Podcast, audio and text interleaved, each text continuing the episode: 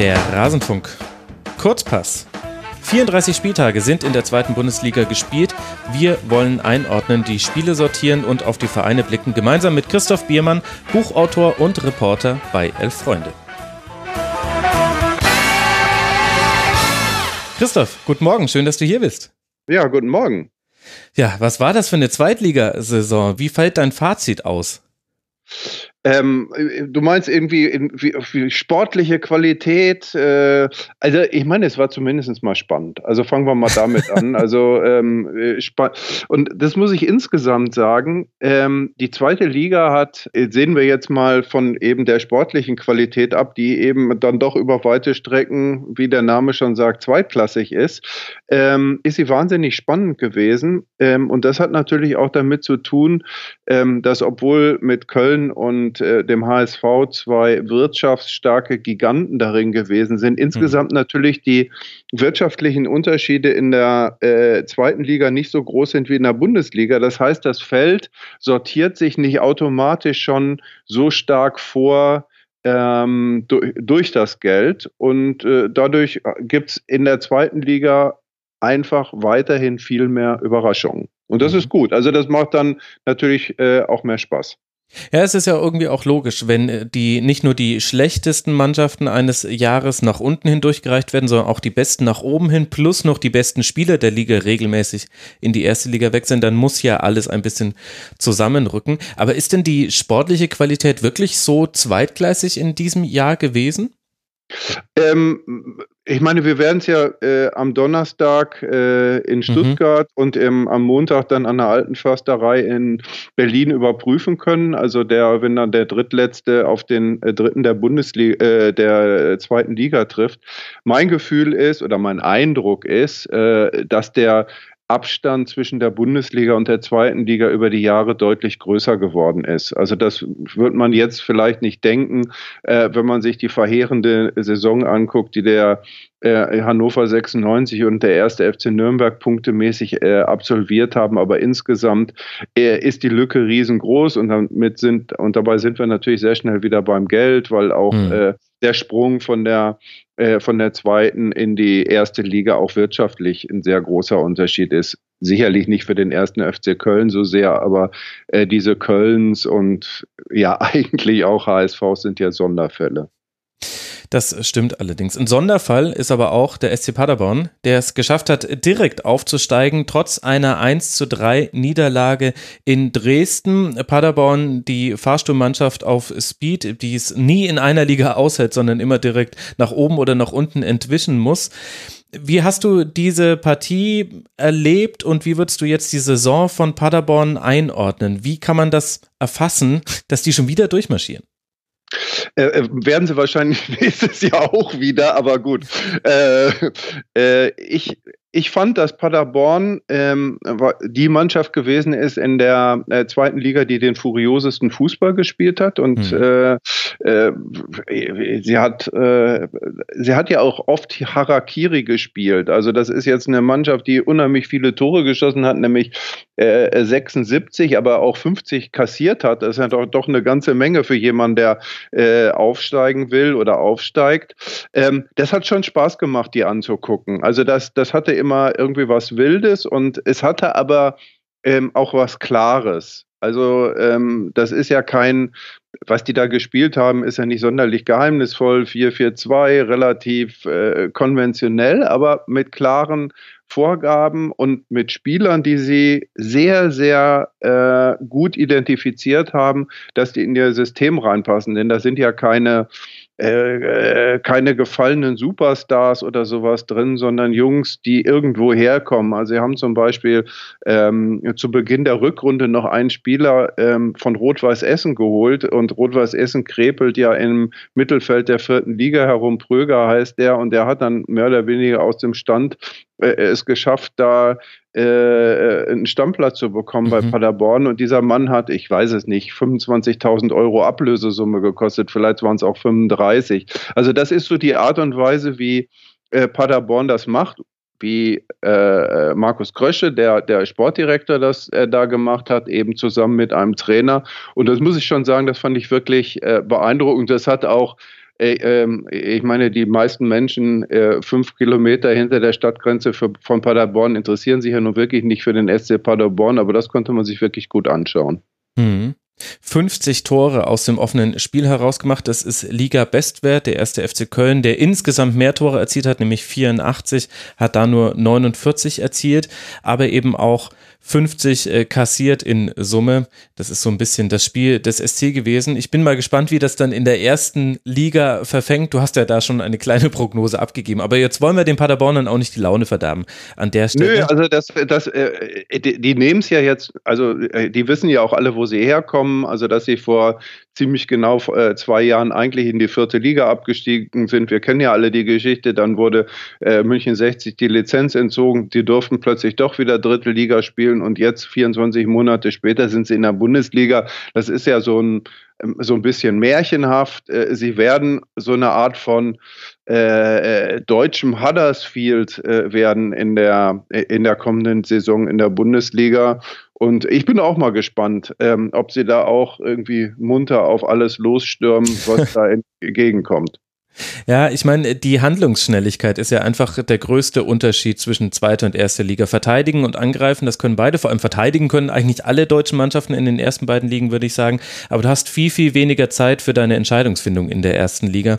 Da bin ich gespannt, wie die Spieler das adaptieren. Ja, es gibt auch noch einen, äh, noch einen Unterschied. Äh, äh, die, die Spieler machen natürlich einfach weniger Fehler in der Bundesliga. Ja, also du stimmt. kannst in der, ähm, in der zweiten Liga immer das quasi mit äh, ähm, einplanen, äh, dass dein Gegner irgendein unforced Error macht, weil er irgendwie ähm, halt gerade nicht konzentriert ist oder äh, von der Situation überfordert und so weiter. Und diese, diese Situation, äh, die gibt es in der äh, Bundesliga natürlich viel seltener. Mhm, ja, stimmt, noch ein entscheidender Aspekt. Und dann hatten wir ja auch noch einen Gegner, Dynamo Dresden hat sich jetzt mit einem Sieg aus der Saison verabschiedet, in der man eigentlich nie so wirklich in Gefahr war. Das sieht man natürlich als Dresdner Anhänger ein bisschen anders, wenn man da emotional drin hängt, ist immer die Gefahr, und nochmal reinzurutschen. Aber in Summe war das eine souveräne Saison von Dresden oder würdest du das wegen der Trainerwechsel dann etwas kritischer sehen?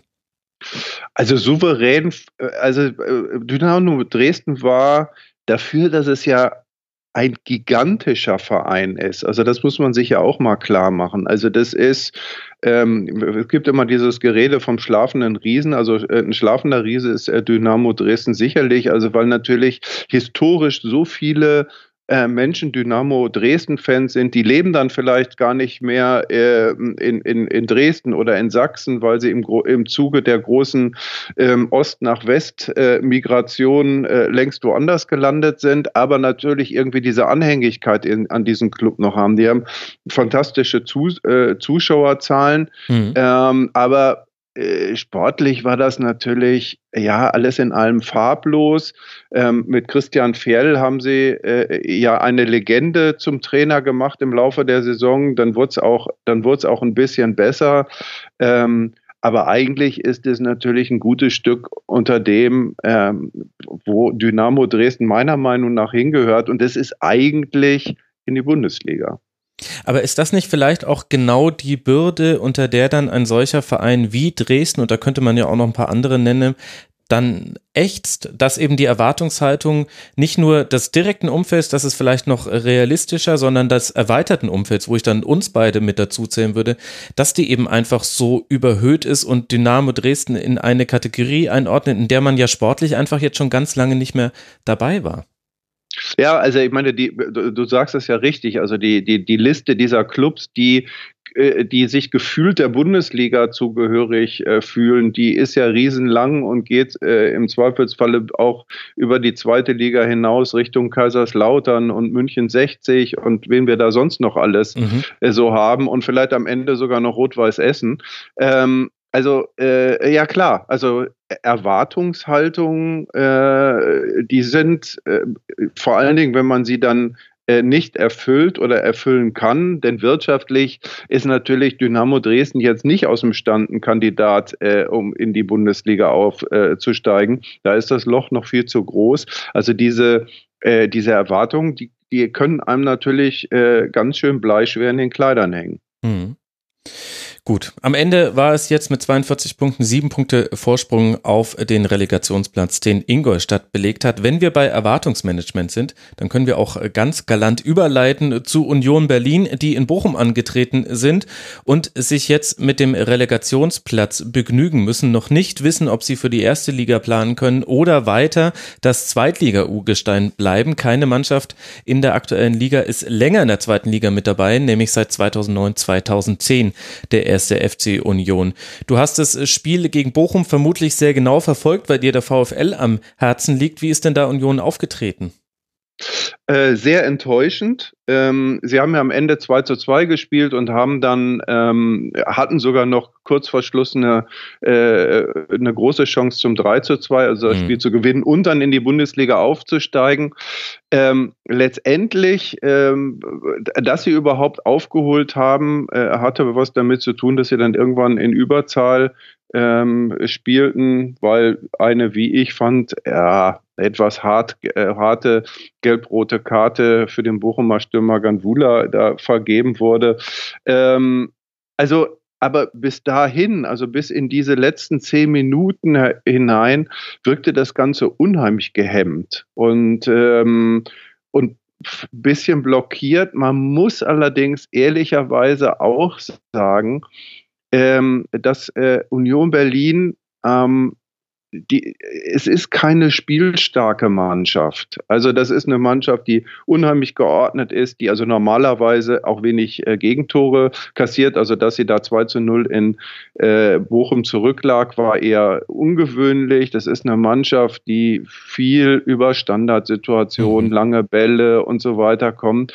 Und das verfing ähm, in Bochum überhaupt nicht und wirkte ja, also ein bisschen ähm, einfallslos. Und mir fehlt ehrlich gesagt ähm, äh, sehr die Fantasie, wie sich diese Mannschaft in der Relegation gegen Stuttgart durchsetzen sollte. Ja, das ist mir auch aufgefallen, dieses äh, Festhalten an langen Bällen. Und von den blanken Zahlen her hatte Union Berlin natürlich vor allem dann nach dem Platzverweis die klare Spieldominanz, 26 zu 8 Abschlüsse, 8 zu 2 Torschüsse, also die beiden Torschüsse von Bochum waren dann tatsächlich auch im Tor, aber insgesamt war das sehr auf, auf Zufall aufgelegt, auf zweite Bälle, die man bekommt. Das, da kann man den Zufall minimieren, aber nicht komplett rausnehmen. Es hatte auch ein bisschen manchmal hektische Züge, fand ich. Und vor allem in der Schlussphase, als man dann in der 83. und 86. Minute nochmal erzielen konnte, da finde ich, hat man deutlich gesehen, dass Union da der Spieler gefehlt hat, der das vielleicht auch in Ruhe den Vortrag nach vorne gespielt hätte. Auch wenn das natürlich sich leicht sagt, jetzt hier aus der Distanz und es geht um den Aufstieg und ist in der Nachspielzeit, aber man hatte noch diese fünf Minuten Nachspielzeit, da musste noch mehr als diese eine Chance herausspielen können. Und da hat sich Union Berlin durch dämliche Fouls, äh, durch äh, einmal noch einen Abstoß irgendwie, den man vielleicht noch hätte verhindern können. Dann auch noch Freistoß für den VfL an der Strafraumkante von Union selber so ein bisschen ins Hintertreffen gebracht. Und das fand ich mit Blick eben darauf, dass jetzt noch zwei Spiele kommen, in denen genau das gefragt sein wird, nämlich dass du so gut es geht noch einen kühlen Kopf bewahrst und an deinem Plan festhältst, auch in einer stressigen Situation, fand ich das mit Blick auf die Relegation auch nicht allzu vielversprechend aus Unioner Sicht. Ja, kann ich sozusagen nur ein Häkchen hintermachen. Das, das war auch mein Eindruck. Jetzt haben wir ja mit dem Gegner dann diejenige Mannschaft, die nach Union Berlin am längsten in der zweiten Liga ist. Dein VfL Bochum seit 2010, 2011. Was für eine Saison war das für den VfL? Sie wird jetzt beendet auf dem elften Platz mit 44 Punkten. Wie würdest du das einordnen? Ja, das war eine sehr seltsame ähm, Saison. Ähm, insofern, also ich, ich stelle mal in Klammern was voran, was für diese Geschichte nicht unwichtig ist. Ähm, auch in Bochum äh, gibt es eigentlich die Erwartung, äh, dass man äh, eigentlich Bundesligist mhm. ist. Äh, die Realität ist natürlich eine ganz andere. Der VfL Bochum hat einen Etat, der so mittlere zweite Liga garantiert, also so Clubs wie Union Berlin oder St. Pauli zum Beispiel, um jetzt gar nicht über Köln und, äh, und, und Hamburg zu sprechen, sind da eine ganze Ecke weit weg und trotzdem haben alle das Gefühl, dass man aufsteigen müsste.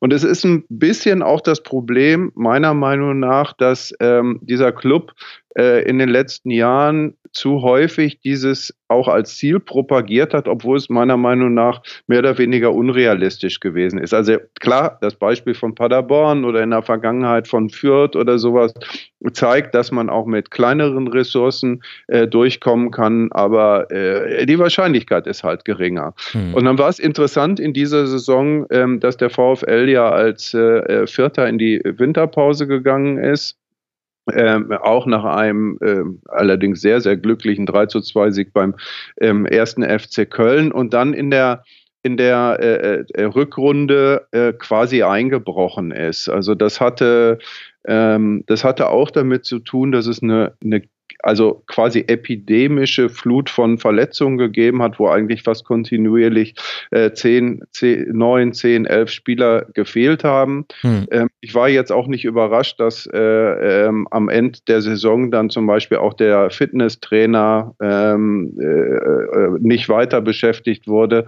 Denn wenn man so viel Verletzungen hat, hat das sicherlich auch was mit der Trainingssteuerung zu tun.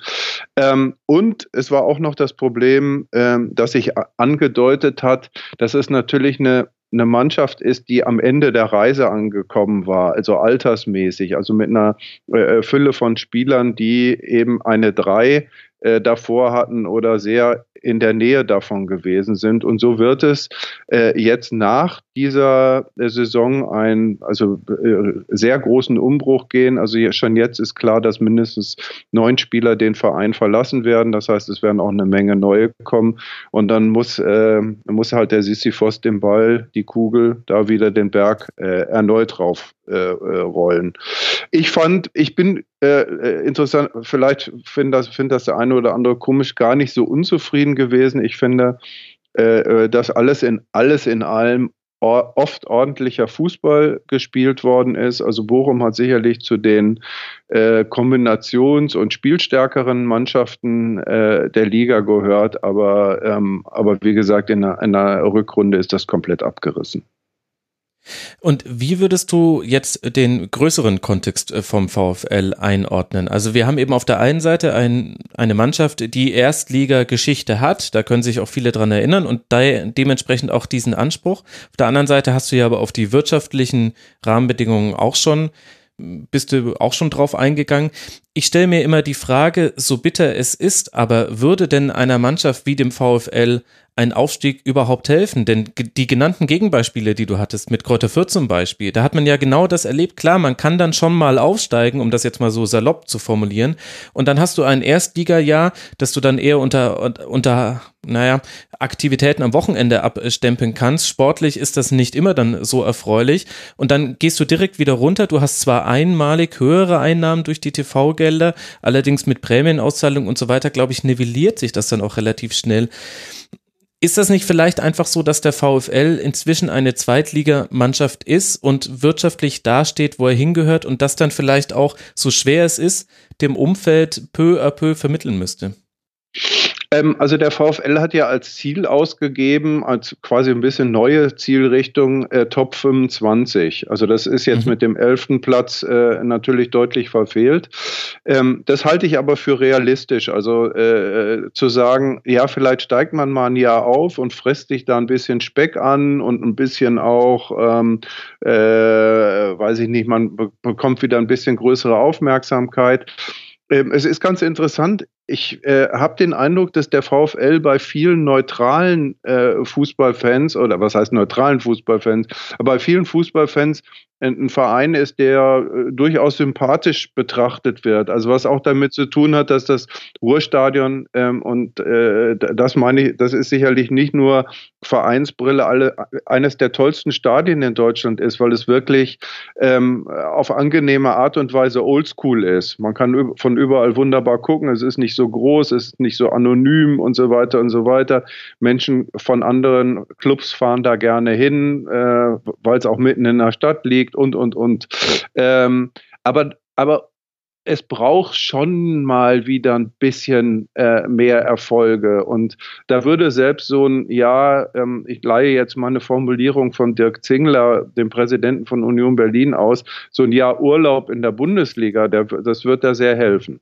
Ja, Ist dann ja auch so ein bisschen eine emotionale Frischzellenkur, würde ich es dann mal nennen. Also der VfL, jetzt dann sollte Union Berlin aufsteigen, wäre es die Mannschaft mit der längsten Zweitliga-Zugehörigkeit in der nächsten Saison beendet. Diese jetzt auf Tabellenplatz 11 mit 44 Punkten. Das waren die Entscheidungen oben, dass wir Paderborn als Direktaufsteiger sehen und Union Berlin als Relegationsteilnehmer. Dann gab es auch noch Entscheidungen unten zu treffen und da hat es zum einen der SV Sandhausen aus eigener Kraft geschafft, mit einem 2 zu 2 bei Regensburg den Abstieg bzw. die Relegation zu vermeiden. Sandhausen immer so ein bisschen das Sinnbild des Spottes über die zweite Liga. Dann muss man ja nach Sandhausen, ist so ein bisschen das geflügelte Wort. Wenn wir uns jetzt mal von diesem Zerrbild lösen wollen. Was ist denn das für eine Mannschaft gewesen in dieser Saison und wie ordnest du das ein, dass man es jetzt eben geschafft hat, mit Tabellenplatz 15 in der Liga zu bleiben? Also ich, ich muss gestehen, ich war noch nie in Sandhausen. ich, vielleicht muss ich da einfach mal hinfahren. Ähm, obwohl natürlich äh, muss man ja jetzt mal ehrlich sein. Also das, das was äh, Sandhausen ist beachtlich, ja, also staunenswert. Die, diese Ausdauer, das wievielte Jahr sind die jetzt am, am, am Stück äh, drin? Also ähm, Sandhausen äh, ist ähm, der viertlängste äh, Zweitliga-Teilnehmer, also seit 2012, Jahre, 2013. Ich, also, mhm. Genau, ja. Ähm, und das ist natürlich, ähm, äh, das ist natürlich schon schon sehr beachtlich, weil ähm, aber es ist natürlich auch, ähm, wie soll ich das sagen? Äh, Sandhausen hat es geschafft, ich will es mal positiv formulieren, Sandhausen hat es geschafft, über all die Jahre eine unglaubliche Zähigkeit an den Tag zu legen und es allen Gegnern schwer zu machen, wenn man mhm. dahin gefahren ist, wenn man gegen die gespielt hat.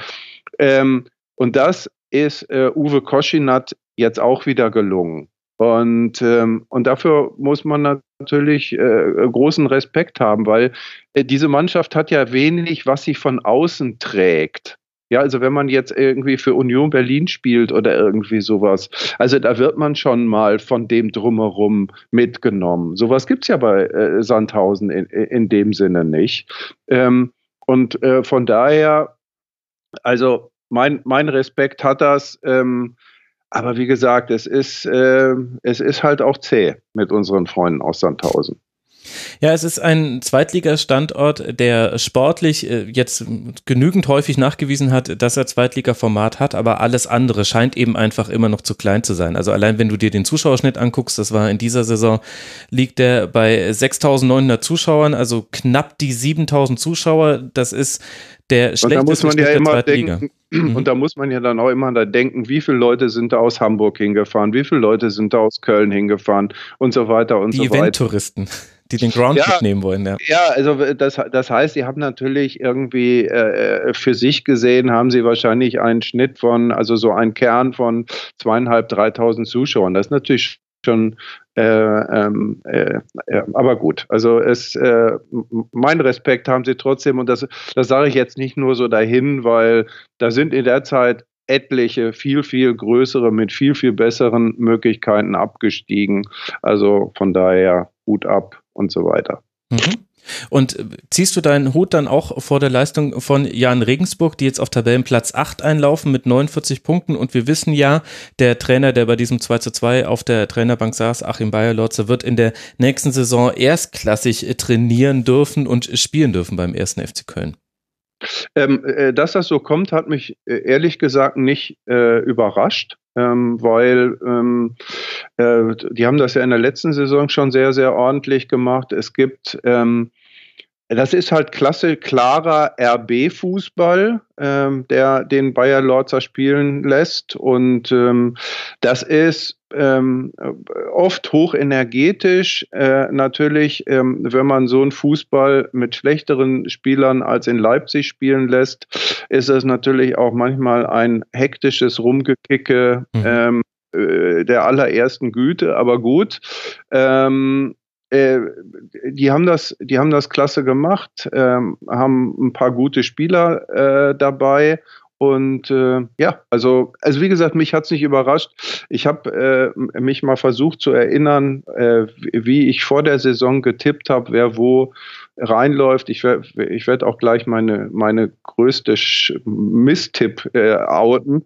Aber Jan Regensburg, die hatte ich da irgendwo hingetippt. Und übrigens Paderborn hatte ich, glaube ich, auch ins erste Drittel äh, getippt, zumindestens. Aber wie gesagt, da, da gibt es noch äh, andere Peinlichkeiten. Gut, das wäre ja auch komisch, wenn nicht. Ansonsten machen wir ein, ein Sportwetten-Podcast äh, das nächste Mal. Aber sag mir mal, ist das nicht erstaunlich, dass man mit einem Fußball, der eben nach diesen Rasenballsportprinzipien, würde ich sie jetzt nennen, funktioniert, dass den immer noch so wenige Mannschaften kopieren, dass es dann in Anführungszeichen reicht, dass man diesen Spielstil dann zu einem anderen Verein trägt und sich dann damit so deutlich von allen anderen abhebt, dass man in der Regel dann auch die entsprechenden Resultate einfängt. Warum kopieren naja, das nicht also, mehr? Ähm, wir werden in der nächsten Saison, äh, äh naja, also ähm, äh, sechs Trainer haben, die direkt oder indirekt, also in der Bundesliga, Bundesliga 1, ähm, von diesem RB-Fußball ähm, äh, inspiriert sind. Also neben Bayer Lorzer, jetzt muss ich mal überlegen, ähm, ähm haben wir natürlich noch ähm, Marco Rose, das ist äh, dann eine bisschen andere Version. Adi Hütter, auch eine bisschen andere Version. Der hat es ja auch in, in Salzburg nicht lange ausgehalten. Ähm, äh, dann äh, äh, Paderborn, das mhm. hat auch durchaus äh, solche, solche äh, Elemente. Und äh, ich habe sie mir mal neulich äh, noch alle aufge, aufnotiert. Äh, wen habe ich jetzt vergessen? Also es waren jedenfalls sechs. Also äh, die direkt oder indirekt von, von diesem Fußball ähm, inspiriert sind. Und da merkt man schon, also dass da eine, eine Denkschule Platz hat. Und ich meine, da sind dann, das sind Leute, die mit Rangnick, ach David Wagner ist natürlich noch ja, jemand, der sich explizit auf, äh, auf Rangnick bezieht und Helmut Groß, einen großen äh, Denker im Hintergrund. Also ich finde, das ist schon massiv. Also äh, kann man nicht anders sagen. Stimmt. Da hast du meine Perspektive, mein Argument komplett ausgehöhlt und ich werde jetzt in Zukunft genau in die gegengerichtete Richtung argumentieren. Das war doch schon mal sehr gewinnbringend auf jeden Fall für mich. Lass uns dann auf äh, die Mannschaft äh, gucken, die in die Relegation gegen den Abstieg muss, nämlich den FC Ingolstadt. Äh, trotz eines bemerkenswerten Saisonfinales ging jetzt dann hinten raus die Luft aus und man hat mit 2 zu 4 in Heidenheim verloren. Es wäre auch mit dem Sieg vermutlich eng geworden aufgrund der schlechteren Tordifferenz im Vergleich zu Sandhausen. Aber das war ja vielleicht so die bemerkenswerteste Entwicklung der letzten Wochen in der zweiten Liga, dieser Lauf, in den sich da Ingolstadt Ingolstadt reingespielt hat. Ähm, und jetzt sind wir genau bei dem ähm, sozusagen, wo ich am weitesten daneben gelegen habe. Äh, ich habe nämlich äh, Ingolstadt auch in die Relegation getippt, allerdings in die zur Bundesliga vor dieser Saison. Ähm, also das ist natürlich eine Mannschaft, die, ähm, also das, die ja eigentlich wirklich gut besetzt ist in mhm. der eine Menge äh, äh, interessanter, guter Spieler, Lescano, Kittel oder sowas, also sind äh, Spieler, die würde mich nicht wundern, dann am Ende der Saison dann doch mal in der Bundesliga landen. Ähm, also offensichtlich hat Thomas Oral, den, den ja immer so etwas, ähm, wenn ich das mal so sagen darf, irre Flackerndes umgibt, ähm, es geschafft dann ähm, äh, diese Ingolstädter, die in irgendwelchen, glaube ich, gröberen internen Wirrnissen ähm, äh, verfangen waren, dann doch noch irgendwie hinzubekommen. Wahrscheinlich mit äh, ja, viel äh, äh, äh dunkel flackernden Dingen und ähm, ich, ich bin mal gespannt. Ich kann mir auch da jetzt, ähm, ich, ich kenne jetzt die Spielqualität von Wien Wiesbaden, ich habe da null Ahnung, aber ähm, Ingolstadt ist natürlich eigentlich von, von der Besetzung her eine Mannschaft, die äh, da unten nicht äh, eigentlich gar nichts mit zu tun hat. Und ich könnte mir vorstellen, wenn sie diese Relegation überstehen und so an so ein paar Stellschrauben ähm,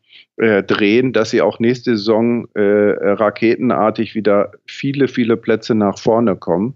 Mhm. Aber wie gesagt, da, da müssen sie erstmal äh, über die Runden kommen.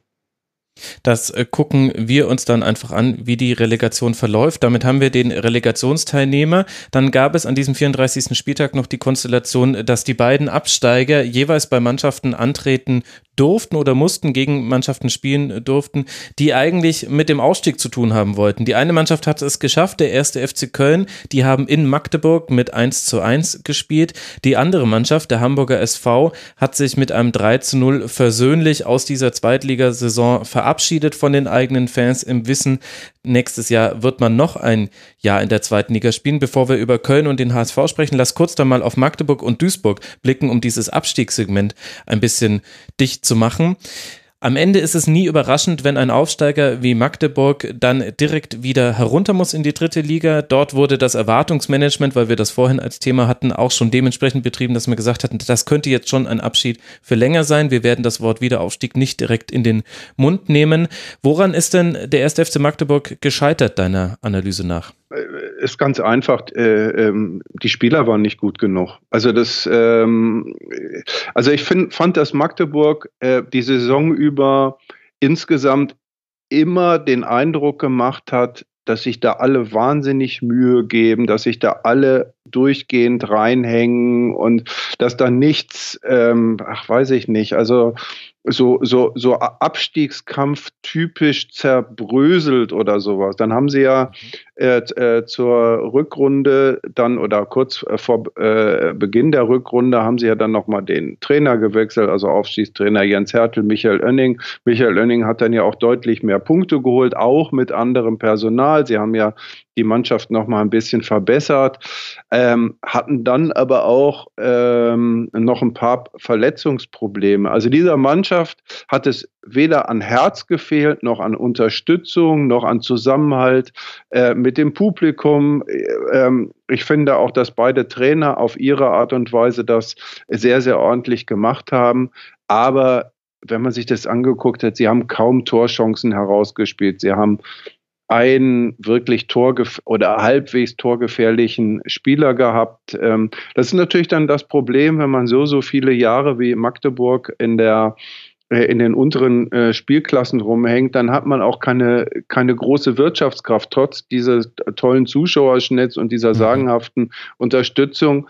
Ähm, um qualitativ etwas bessere äh, Spieler zu holen. Also, ähm, aber man muss sagen, das wäre natürlich schon ganz schön, wenn die wieder aufsteigen würden, weil das äh, ist ja beeindruckend gewesen, wie diese Mannschaft vom Publikum unterstützt worden ist. Mhm, mit einigen Ausreißern, aber da wollen wir jetzt mal nicht die Minderheit über die Mehrheit siegen lassen. ja, also das ist äh, äh, klar. Also äh, wo man vielleicht in Magdeburg auch mal drüber nachdenken könnte, ist, dass es, äh, dass man den äh, Aufenthalt ähm, äh, für, für Leute, die von auswärts kommen, ein bisschen freundlicher macht und nicht so eine häufig dann auch Feindseligkeit da inszeniert. Aber das ist, wie gesagt, eine andere Geschichte. Mhm. Eine andere Geschichte war ja dann auch der Abstieg des MSV Duisburg. Der war sehr deutlich. Sieben Punkte Rückstand sind jetzt am Ende auf den Relegationsplatz gewesen. Zwischendurch hat man da auch den Trainer gewechselt. Thorsten Lieberknecht kam äh, am Anfang, am 1. Oktober, hat er übernommen beim MSV. Was hat da gefehlt, jetzt auch vielleicht im Vergleich zum anderen Absteiger Magdeburg? Also äh, bevor ich jetzt über was über einen Trainer sage, würde ich vielleicht eher was über den Manager Ivo Grilic sagen, ja. der ja schon ewig da ist und der ähm, in den letzten Jahren ähm, also äh, der MSV hatte ja in der Vorsaison eine, eine wirklich äh, äh gute, sehr erfolgreiche äh, Saison, eine katastrophale Transferbilanz hatte. Also ich weiß nicht, ob da irgendein Spieler, der in diesem Sommer, äh, äh, Entschuldigung, im vergangenen Sommer gekommen ist, dass man den mal nur annähernd als erfolgreichen Neueinkauf äh, sehen konnte. Also sie hatten irgendwie zwischendurch glaube ich, vier Mittelstürmer oder sowas und einer schlechter als der andere. Also für mich immer ein, ähm, weil ich, weil ich den in Bochum halt auch gesehen habe, ähm, also wo, wo ich immer, wo es mich immer schaudert, ist, wenn ich Richard Sokuta Pasu äh, spielen sehe. Ähm, aber ähm, der ist jetzt in China, glaube ich. Aber anyhow, also die, die, ähm, also das ist wirklich ähnlich wie Magdeburg, aber eben mit einem ganz anderen, mit einer ganz anderen Vorgeschichte.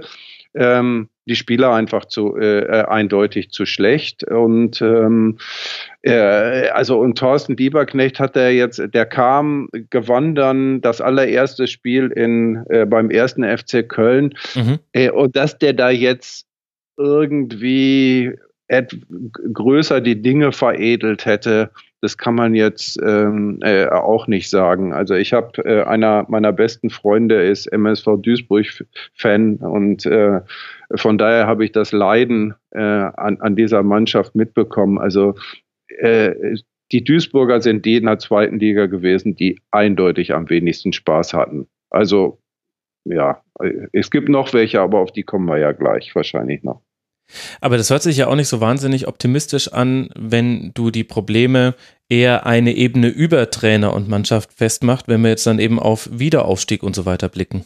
Ja, aber ähm, wie gesagt, äh, Grilic ist ja nicht ohne Grund viele Jahre da, weil er es halt auch echt oft gut gemacht hat. Das Problem des MSV Duisburg ist natürlich, ähm, dass sie immer in so einer äh, auf sehr dünnem Eis unterwegs sind und jetzt steigen sie in die dritte Liga ab und alle raufen sich die Haare, ob das irgendwie mit der Lizenz hinhaut und und so weiter und wie kriegt man das hin? Also es, äh, es besteht dann äh, auch immer die Gefahr, ähm, dann da in dieser dritten Liga hängen zu bleiben, beziehungsweise, mhm. wenn es ganz blöd läuft, auf einmal in der Regionalliga West zu stecken.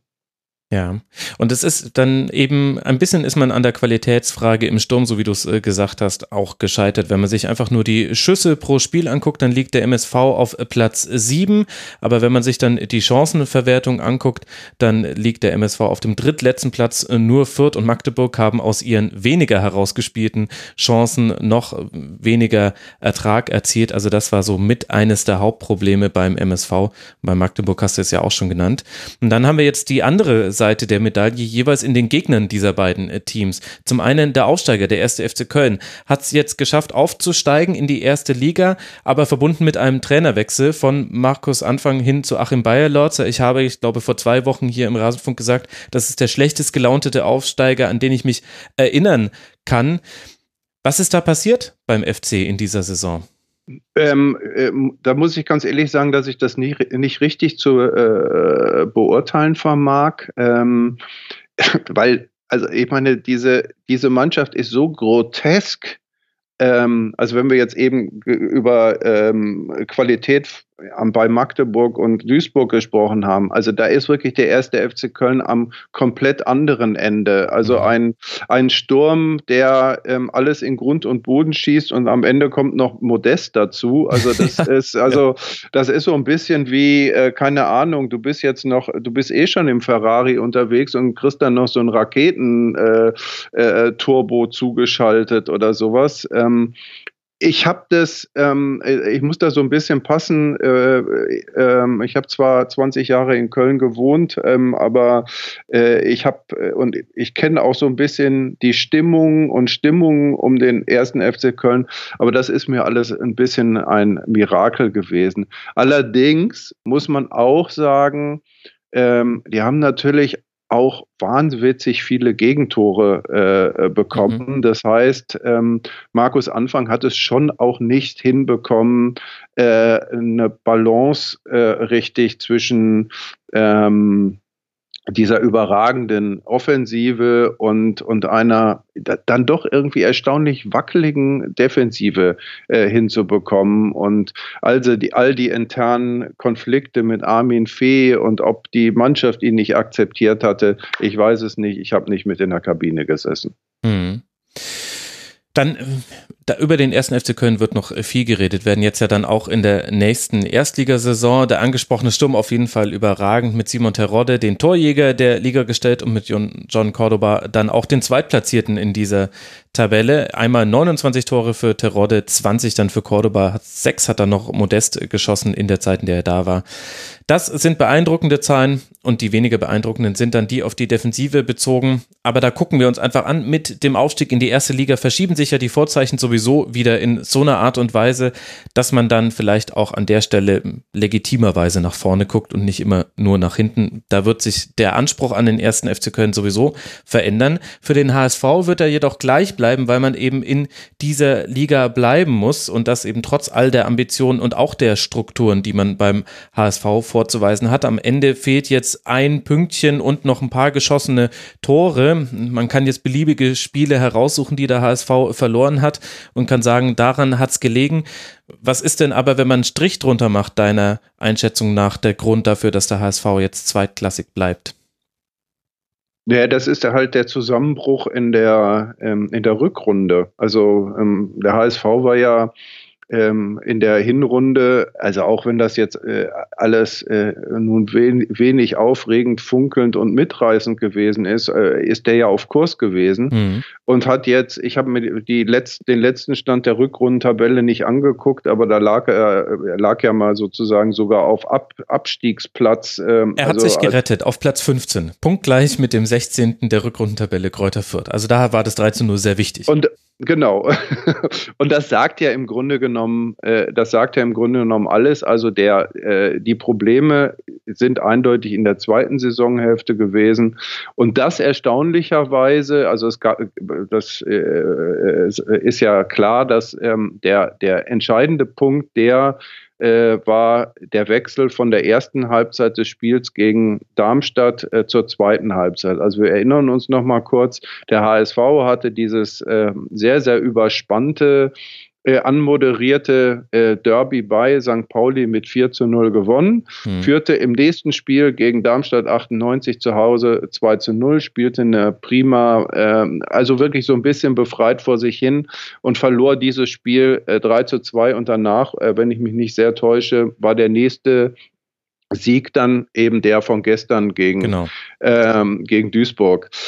Und also das ist natürlich, äh, das ist äh, dann auch mit so Dingen ähm, wie, äh, was weiß ich, der HSV, ähm, dem hat es natürlich eindeutig an, an äh, Qualität im Mittelfeld, vor allen Dingen an kreativer Qualität im Mittelfeld äh, gefehlt, weil natürlich auch dieser HSV als der, die, die namhaft große Mannschaft dieser Liga äh, oft auf äh, ähm, sich tief hinten verbuddelnde Gegner zugekommen ist und so weiter und so fort. Da ist ihnen nun wirklich nicht sehr viel eingefallen, aber auch das ist nicht die Erklärung dafür.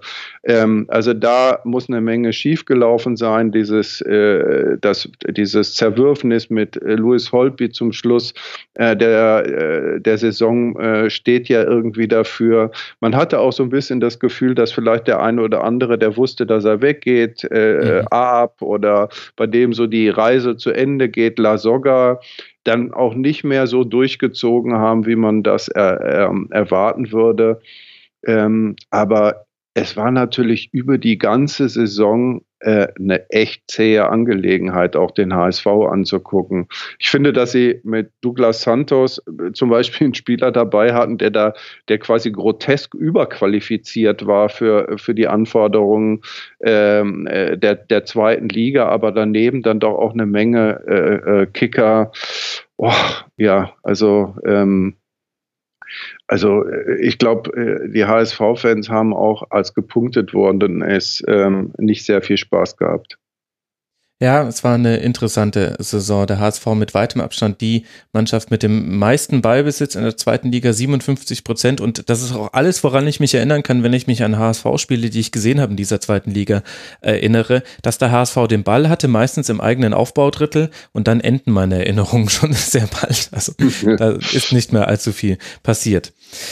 Wir haben auch noch ein paar Mannschaften, die jetzt am 34. Spieltag einen ganz, ganz entspannten Saisonausklang feiern konnten mit ihren Fans. Da gehören zum Beispiel Arminia Bielefeld und Holstein Kiel dazu. Am Ende gewinnt Bielefeld mit 1 zu 0 und schließt so sogar noch zu Holstein auf. Bielefeld jetzt auf Platz 7 in der Abschlusstabelle und Holstein Kiel auf Platz 6. Was sind das für zwei Mannschaften und was für eine Saison haben sie gespielt? Ähm, eigentlich äh, sozusagen war das ein bisschen so ein nominelles Spitzenspiel, äh, äh auch wenn es gestern völlig uninteressant war. Ich fand, dass Holstein Kiel ähm, den interessantesten Fußball gespielt hat in der zweiten Liga vielleicht. Also mhm. wenn man, also wir haben ja über Paderborn dieses Mitreißende äh, genannt ähm, und klar und bei bei äh, Köln war es sozusagen die die die die die die schiere Macht. bei äh, Kiel war es einfach guter Fußball, also oder mhm. beziehungsweise Fußball wie ich ihn mag, also Kombinationsfußball, äh, Positionsspiel, sich was einfallen lassen. Das konnte man sich oft äh, oft gut angucken angucken. Also, ähm, äh, dass der VfB Stuttgart jetzt im Walter den Trainer von Kiel verpflichtet hat ähm, oder äh, höchstwahrscheinlich verpflichten wird zur, zur kommenden Saison, das kann man nur verstehen. Der hat das mhm. äh, toll da gemacht. Ähm, das war das war oft interessant anzugucken. Am Ende hat's ein bisschen, ist es ein bisschen auseinandergebröselt. Vielleicht natürlich auch, auch weil, weil da irgendwie zu viele Leute wussten, ach komm, äh, für mich geht's äh, demnächst woanders hin. Zwei gehen zu Stuttgart, Kind Zombie zum HSV und so weiter und so weiter. Also die werden auch in Kiel, also schon wieder äh, auch den, die Kugel den Berg wieder hochrollen müssen. Aber natürlich mit jedem Jahr zweite Liga auch mit etwas besseren Möglichkeiten, mit, mit ähm, Transfererlösen und so weiter. Ich bin echt mal gespannt, wie die das machen. Und Arminia Bielefeld, also Uwe Neuhaus, also hallo, ähm, vielleicht der äh, neben Koschinat der erfolgreichste Trainerwechsel in, in dieser Saison. Also ähm, äh, Bielefeld ist Rückrunden Zweiter, glaube ich, hinter genau. Paderborn. Genau. Mhm. Habe ich das richtig im Kopf? Ja. Ähm, mit sehr, ähm, also ich, ich, fand, ich fand immer schon, dass Uwe Neuhaus ein äh, komplett unterschätzter Trainer ist. Ich habe das auch oft äh, gerne gesehen, wie seine Mannschaften versucht haben, Fußball zu spielen. In Bielefeld hat das jetzt sehr ähm, auf Vogelsammer und Klos und lange Bälle und zügig nach vorne spielen äh, abgesetzt. Und ich meine, Fabian Klos ist natürlich äh, unfassbar. Also mhm. ich meine, das ähm, 24 Torbeteiligungen. Ja, und äh, wie alt ist er? Also er ist irgendwie ist 31. Äh, es haben ja auch schon die ersten versucht, ihn auszusortieren und oder äh, Jeff Saibene hat das zumindest mal ein bisschen ge, ge, ge, so ein bisschen vielleicht auch den gepiesackt, damit er wieder etwas in, in die Gänge kommt aber ähm, äh, legendär. Also ähm, äh, wirklich so, so lustig. Das ist so ein äh, so jenseits von Bielefeld, äh, Fabian Klos und so weiter und in Bielefeld totale Legende, totaler Liebling, weil der auch sowas äh, altertümlich Mitreißendes hat. Also ähm, da können die Bielefelder schon froh sein, dass sie den immer noch haben. Mensch, da gerätst du ja richtig ins Schwärmen, Christoph. Das ist ja, das ist ja, ja schön. Und dabei, dabei äh, ist es doch so, dass äh, äh, ähm, in Abwesenheit von, von, von anderen Gegnern äh, sich Bochum und Bielefeld jetzt irgendwie so eine Art von, äh, das zu so einem Lokalderby erklärt haben. Also wir, wir in Bochum haben ja unsere richtigen Lokalderbys und gegen Schalke und Dortmund schon lange nicht mehr. Und ähm, die äh, würden das da, glaube ich, in äh, in unserer Nachbarschaft auch nicht ernst nehmen. Aber die Abneigung zwischen Bielefeld und äh, Bochum wird wechselseitig sehr, sehr ernst genommen. Dann wissen wir das jetzt noch mehr wertzuschätzen. Wir stellen fest, Uwe Neuhaus, Trainergott, Tim Halter, sowieso Trainergott, das sage ich als jemand, der ihn bei den Amateuren, bei den Bayern auch schon häufiger gesehen hat, äh, genießt hier sehr, sehr hohe Wertschätzung und könnte, sollte er zum VfB wechseln, da auch wirklich einiges bewegen. Ganz interessant, du hast es einmal äh, kurz angesprochen, dieser Umbruch, den Holstein Holstein mitgemacht hat, das vergisst man wieder viel zu leicht. Es gab in diesem Kader, der jetzt gespielt hat, gab es insgesamt nur drei, vier, fünf, sechs, sieben Spieler, die nicht vor der Saison von einem anderen Verein kamen. Alle anderen wurden geliehen, wurden gekauft. Da gab es einen unglaublichen Umbruch und es ist, steht jetzt auch schon wieder in den Sternen, das hast du ja auch schon anmoderiert, dass das jetzt auch so weitergehen wird und dann dennoch eine solche Saison zu spielen mit neuem Trainer unfassbar. Das ist vielleicht ein bisschen untergegangen. Und neuen Manager. Darf man ja auch nicht vergessen. Stimmt, genau. der, ja ist ja, der ist ja, ähm, Becker ist ja äh, dann ein paar Kilometer die Autobahn runter nach zum HSV gewechselt. Also, nee, das ist schon, also da, äh, da habe ich wirklich großen Respekt vor. Den teilen wir zwei uns. Dann hatten wir noch die Partie zwischen Darmstadt und Aue, beide gerettet. Darmstadt 98 gewinnt diese Partie mit 1 zu 0, kommt so dann auf dem zehnten Tabellenplatz raus. Erzgebirge Aue landet bei 40 Punkten auf dem Tabellenplatz 14 und konnte sich auch so vor dem Abstieg bewahren. Was sind das für zwei Mannschaften? Ähm, ich muss, muss ehrlich äh, sagen, äh, Darmstadt hat überhaupt nicht zu mir gesprochen. Also ich vermag das jetzt nicht, äh, ich vermag nichts Vernünftiges äh, zu Darmstadt zu sagen. Ähm, was mir allerdings aufgefallen ist und auch gut gefallen hat, das Publikum dort ist äh, sehr gut mitgegangen über die ganze Saison. Also obwohl das ja jetzt auch nicht so dolle war, zehnter Platz und man hat natürlich da, die haben ja auch ihr, ihr ihren Urlaub in der Bundesliga gemacht und ähm, sich da so ein bisschen äh, wie soll man sagen, ein bisschen größer wieder gemacht. Jetzt bauen sie ihr Stadion auch noch mhm. um. Und, und ähm, also äh, da, da, hat man schon das Gefühl, dass die nach, nach den Jahren der Krise und dieses kurzen Ausflugs in die, in die Bundesliga, äh, sie, äh, da ist, steckt Potenzial drin und dieses Potenzial kommt durchaus auch ähm, von der, vom Interesse und von der Leidenschaft des Publikums her. Ähm, also fußballerisch äh, vermag ich da nicht, äh, nicht viel zu, zu sagen. Das war für mich so ein bisschen, aber das ist echt eine Fernbetrachtung, so eine äh, ordentlich brave, aber auch irgendwie etwas konturlose Zweitligamannschaft. Mhm. Und hat dann Erzgebirge Aue da für dich mehr Konturen im Kontrast? Erzgebirge Aue, ähm, für die habe ich ja eine Schwäche. Also ähm, wie jeder, der kein Herz aus Stein hat. Weil, also ich meine, was die da hinkriegen, also das ist jetzt mal Standort Nachteil hoch 23. Ähm, das ist ja ähm, nicht nur, weil Aue selber nur 17.500 Einwohner hat oder sowas. Also da muss man erstmal jemanden überzeugen, dahin zu kommen. Also wenn man da in der Gegend aufgewachsen ist, äh, okay, aber äh, äh, stell dir vor, dich ruft jemand an und sagt, oh Mensch, willst du nicht nach Aue kommen? Ja, aber du verdienst auch nicht so viel wie anderswo. Also da, da, das ist nicht einfach. Und mhm. äh, aus diesen Umständen machen die immer ähm, wahnsinnig viel. Und ich finde, dass sie auch äh, sympathischerweise versucht haben, ordentlich Fußball zu spielen. Also was ich immer für ordentlich Fußball halte. Also auch mal ein bisschen zu kombinieren und äh, ein bisschen mal hinten rauszuspielen und nicht mhm. nur, nicht nur den langen Ball und den äh, auf den zweiten und weiß der Teufel was. Ähm, äh, von daher, wie gesagt, äh, ist, mein, ist meine Sympathie ähm, äh, für, für Aue ungetrübt, auch wenn natürlich Herr Leonard, äh, der Vereinspräsident, eine etwas bizarre Figur ist. Mhm. Äh, diese wunderbare Rede. Was hat der, der Muttertag äh, vor? Muttertag vor, zum Anlass genommen, zu empfehlen, dass die Mütter die Erzgebirge-DNA doch weitertragen sollten oder die Frauen da draußen. Das ist ein oh, Frauenbild. Ja, das kommt dann auch von Untertage, dieses Frauenbild. ja, das ist, äh, genau, also das ist. Äh, ist vielleicht jetzt nicht bei allen äh, äh, gesellschaftlichen Entwicklungen ganz weit vorne, aber, aber das ist schon äh, in Ordnung da. Und wenn man da hinfährt, das ist auch nett. Also ähm, während, zum, während ja äh, zum Beispiel Dresden und, ähm, und Magdeburg so versuchen, so eine etwas, ähm, wie soll man sagen, einschüchternde Feindseligkeit äh, zu signalisieren, ähm, ist es eigentlich, gibt einem Aue das Gefühl, dass sich alle freuen, dass man den, den Weg dahin gemacht hat. Ähm, dass man es geschafft hat, ja. Mhm. Und ich kann auch jedem nur sagen, der äh, Anhänger äh, eines Zweitligisten ist und äh, den Weg gescheut hat, äh, fahrt da mal hin. Das ist nett da.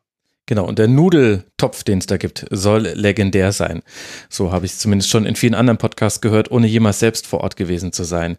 Wer ja in der nächsten Saison da auf jeden Fall auch nochmal die Reise hin antreten wird, sind zwei Mannschaften, die ebenfalls schon sehr, sehr lange in der zweiten Liga mit dabei sind, nämlich zum einen Kräuter Fürth seit der Saison 2013, 2014 und da haben wir einen Erstliga-Ausflug noch mit drin, der dann davor stattfand und den FC St. Pauli seit 2011 seit und 2012 in der zweiten Fußball-Bundesliga. Die haben sich jetzt 2 zu 1 getrennt in einer Partie, die dann für beide keine Bedeutung mehr hatte. Fürth beschließt die Saison auf Tabellenplatz 13, St. Pauli auf Tabellenplatz 9 und da haben wir die zweite Mannschaft, für die dieser Derby-Sieg des HSV irgendwie einen Knackpunkt in der Saison markiert hat oder überbewerte ich das da jetzt? Also ich äh, habe das Gefühl, äh, äh, sozusagen äh, die, die, die, die enttäuschtsten Fans, darüber haben wir ja ähm, eben im Zusammenhang mit dem MSV Duisburg geredet, weil das wirklich äh, Freudlosigkeit ähm, im XXL-Format war. Aber bei St. Pauli habe ich den Eindruck, ist es nicht anders äh, oder natürlich etwas anders. Da müssen wir ja jetzt mal die Relation sehen. Also äh, bei, bei aller Andersartigkeit ähm, äh, des FC St. St. Pauli ist es natürlich ein top vermarkteter Verein und wahrscheinlich der, der ähm, in, äh, von der Wirtschaftskraft auf Platz drei oder vier äh, in der Liga steht. Das heißt, ähm, eigentlich äh, hätte St. Pauli ein Aufstiegskandidat sein müssen. Ähm, davon waren sie aber ähm, äh, dann doch am Schluss brutal weit entfernt. Und, und ich muss auch ganz ehrlich sagen, ich, ähm, äh, ich bin da auch, was den FC St. Pauli inzwischen betrifft, inzwischen ein bisschen ungnädig, weil ähm, die das jetzt über Jahre ihren großen wirtschaftlichen Vorteil nicht verstehen, in vernünftigen Fußball umzusetzen. Ähm, und ähm, gut, jetzt wird vielleicht nächstes Jahr ähm, alles anders, aber ähm, äh, da bin ich jetzt auch mal gespannt.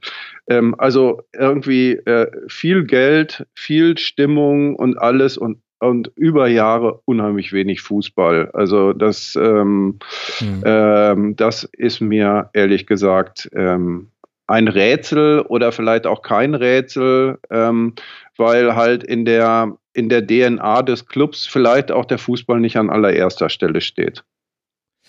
Ja, und das ist, man hat zwar viele Tore erzielt, das liegt aber allein an der sehr guten Chancenverwertung. Nur Darmstadt 98 hat weniger häufig in Richtung des gegnerischen Tores geschossen. Also der FC St. Pauli liegt da auf Tabellenplatz 17 in dieser Torschusstabelle in einer Gesellschaft mit Aue, Magdeburg, Sandhausen und eben Darmstadt noch dahinter, wo man sagt, da gehört der FC St. Pauli nicht hin. Das ist ja auch einer der Gründe vermutlich gewesen, warum man mit Markus Kauczynski dann nicht jetzt auch in die nächste Saison gehen wollte, sondern da jetzt gewechselt hat zu Jos Luhukai.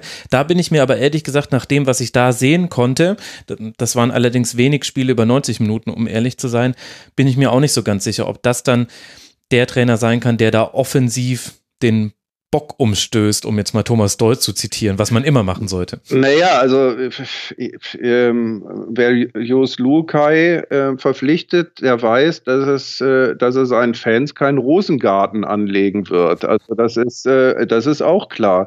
Ähm, er hat natürlich, äh, Lukai hat ein, eine ganz ausgezeichnete ähm, Bilanz als Aufstiegsexperte. Ihm ist das ja, ich weiß gar nicht wie oft, Augsburg, Hertha BSC und weiß der Teufel wo noch ist es gelungen. Aber oh, also da muss man, muss man sehr, sehr viel Geduld mitbringen, wenn man in, ins Stadion gehen äh, will. Also, ähm, weil das ist halt äh, äußerst zweckmäßiger Fußball. Äh, und das ist jetzt die höfliche Formulierung. Ja, ist die Frage, ob das dann wirklich so gut zur DNA von St. Pauli passt. Aber das ist nicht unser Problem. Unser Problem ist nur noch, dass wir mit Kräuter Fürth die letzte Mannschaft einordnen müssen, über die wir noch nicht äh, gesprochen haben. Was war das für eine Saison für die Fedder? Äh, keine gute. Ähm, also die waren schon äh, zwischendurch auf, auf dünnem Eis unterwegs. Also das ähm, äh, hat sich ja auch dann ausgedrückt in, in, einem, in einem Trainerwechsel. Ähm, ich, also da, ein bisschen ist es vielleicht so, ähm, eigentlich ein, ein Club, der es, schon immer wieder verstanden hat, auch gute, gute Transfers und geschickte Transfers und sowas zu machen, ähm, aber damit jetzt in, in dieser Saison so mittel da dabei gelegen hat und auch so fußballerisch so mittel eine Identität entwickelt hat. Mhm. Und ich glaube, die sind auch in Fürth jetzt sehr froh, dass die ähm, Saison vorbei ist, man sich so ein bisschen schütteln kann und dann das, äh, das ganze nächste Saison äh, vielleicht mit ein bisschen mehr Werf und äh, frischen Ideen anzugehen. Mhm. Die frischen Ideen könnten von Stefan Leitl kommen, der eben dann ab Februar auf der Trainerbank saß. Jetzt hat er dann zum ersten Mal auch eine Vorbereitung zur neuen Saison, darf bei den Transfers mitsprechen. Mal gucken, ob sich dann ein bisschen was verändert bei Fürth und wie wir sie dann in der nächsten Saison erleben. Wir haben es tatsächlich geschafft, Christoph. Wir haben alle Mannschaften mal wenigstens äh, kurz einsortiert und damit ein wunderschönes Schleifchen gebunden um diese Zweitligasaison. Ich danke dir sehr, sehr herzlich, dass du dir die Zeit genommen hast und deine Expertise so gut zur Schau stellen konntest. Es gibt, glaube ich, wenige Leute, die sich in der zweiten Liga so gut auskennen. Vielen, vielen Dank, dass du mit dabei warst, Christoph. Gerne. Danke dir. Ihr könnt Christoph Biermann folgen auf Twitter chbiermann und natürlich solltet ihr seine Bücher lesen. Wer das nicht getan hat, der hat den Fußballjournalismus nie geliebt. Ich danke euch sehr für eure Aufmerksamkeit, liebe Hörerinnen und Hörer. Es wird in dieser Woche hoffentlich noch einen weiteren Kurzpass geben und außerdem ist in der Nacht auf Montag die Schlusskonferenz zum 34. Spieltag der ersten Liga erschienen. Ich wünsche euch eine gute Zeit. Bis bald. Macht's gut. Ciao.